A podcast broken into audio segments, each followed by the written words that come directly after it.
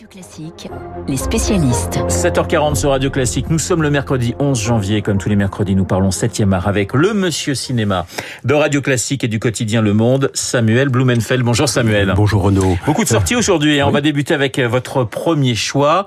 Les Rascals de Jimmy Laporal Trésor. On est plongé dans les années 80, c'est ça Samuel? Tout à fait, tout à fait. Pas n'importe quelles années 80 et pas n'importe quelle époque. Nous sommes en France, nous sommes en 1984. Et 1984, c'est l'année où Jean-Marie Le Pen, à l'occasion des européennes, effectue sa première grande percée nationale. Après une succession de scrutins locaux qu'il avait mis euh, de plus en plus au centre de la vie politique française. Et là, on va dire qu'à partir de 1984, il y est installé pour de bon, puisque en fait, le nom Le Pen n'a pas du tout disparu de la scène politique. Ce qui est extrêmement intéressant dans ce film Les Rascals, c'est qu'il s'agit d'un affrontement entre bandes rivales, donc euh, bandes de la banlieue parisienne, bandes à Paris, des bandes comme en fait on les voyait dans les films américains. C'est quand je dis dans les films américains, si vous voulez, avec euh, si vous voulez des blousons, enfin je dis véritablement l'esthétique année 1950. Or cela a existé en France c'est peu documenté. Cela existait dans les années 1980. C'est véritablement, il y avait euh, comme un éclair des années 1950 euh, qui s'était propagé dans les années 1980. Mais cette différence, c'est que ce n'étaient pas des bandes rivales qui, sur le mode américain, étaient en fait des bandes ethniques. Si vous voulez, des affrontements entre ethniques, on avait entre noirs, italo-américains, et puis, euh, et puis, puis wasp, juifs. Euh, c'était, enfin, je veux dire, en France, c'est une autre division, c'est euh, une autre scission, une autre césure. Et cette césure, elle est politique. Et vous me dites justement, c'est pas un tract politique ce film, c'est ça qui est intéressant. Non, c'est pas un tract politique, si vous voulez au sens, si vous voulez, si le film se contenait à nous expliquer que les groupes, les différents groupes, parce qu'il y avait différents groupes d'extrême droite, euh, des groupes véritablement d'ultra droite, violents, euh, je veux dire un racisme qui s'exprime par la violence. Euh, si c'était uniquement cela, le film ne serait pas intéressant. Ce qui est très intéressant, c'est que au-delà de leur constitution, ce film nous donne accès à un univers que nous, dont nous ignorions l'existence. Votre deuxième choix, Samuel, un film très très étonnant, euh, De Humani Corporis Fabrica, l'exploration du corps humain comme on l'a jamais vu, film documentaire. Tiens, petit extrait pour nous mettre dans l'ambiance. Donc je vais quand même vérifier qu'il n'y a pas d'anomalie particulière, d'accord? Ne vous inquiétez pas. C'est une petite crevette une petite crevette toute belle. Félicitations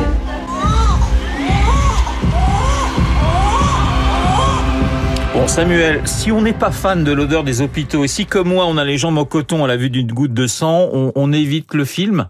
Mais vous nous dites quand même que c'est un challenge très très intéressant. Absolument. Non Renaud, vous n'évitez pas le film, vous devez y aller. C'est vrai. Vous, enfin vous devez, il n'y a pas d'ordre, hein, je suis pas là, mais enfin je veux dire, vous, vous méritez d'y aller. Vous méritez d'y aller. Alors.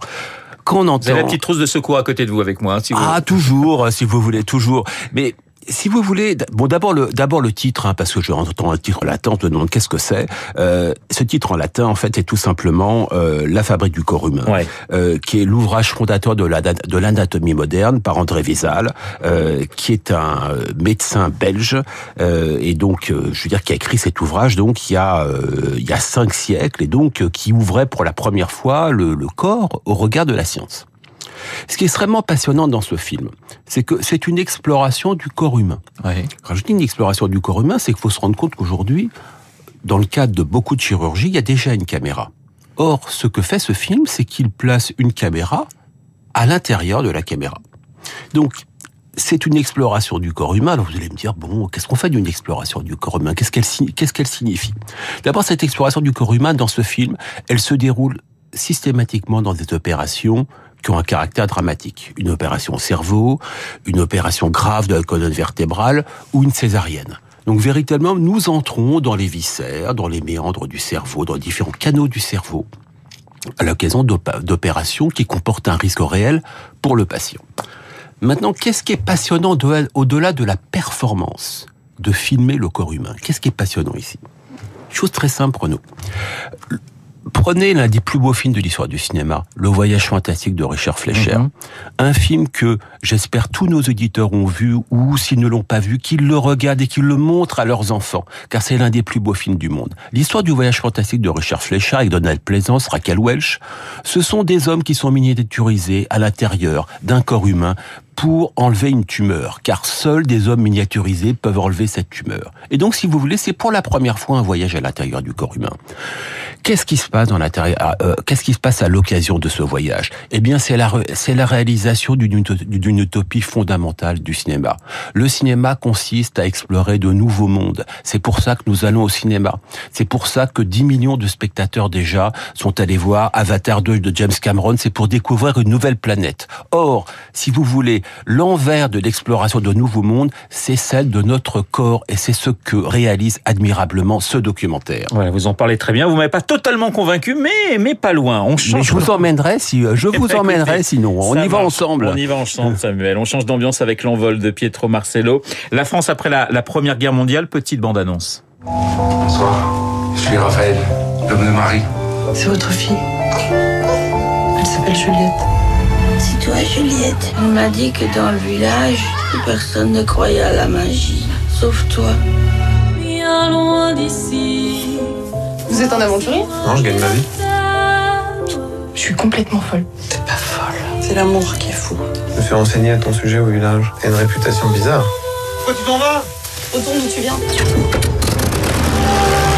Voilà l'envol avec une très belle distribution. Hein. Louis Garrel, Juliette Jouan, Yolande Moreau, Noémie Lovski. Euh, Qu'est-ce que vous en pensez? Qu'est-ce qu'il faut en penser, Samuel? Tout simplement, c'est un, c'est une reconstitution soigneusement faite et sur justement l'éveil d'un individu à la culture. On va dire que ça peut se regarder, Ouais. qu'on apprécie ce type de spectacle. Voilà, pas plus. hein. Pas plus, On véritablement. pas- Non, je suis pas. Je, emballé, mais- je- Mais c'est au moins le, le mérite de la franchise. Également ce mercredi dans les salles, Limoncetta d'Emanuele Crialezze, avec euh, Mm. qui est un film italien avec Penelope Cruz. Un mot sur cette actrice Penelope Cruz parce qu'elle est l'une de- des meilleures de sa génération en fait. Samuel. Oui, en fait, oui. C'est ce qui me frappe, c'est que cette actrice-là, qui est d'abord, ah, bon, qui a été d'abord révélée par euh, Pedro Almodovar. Elle en est sortie en quelque sorte, c'est ça? Elle en est sortie et c'est quand même, je suis assez épaté de voir comment à la fois cette actrice s'est épanouie dans le cinéma d'Almodovar, elle s'est épanouie sur même sur plusieurs décennies euh, chez ce cinéaste.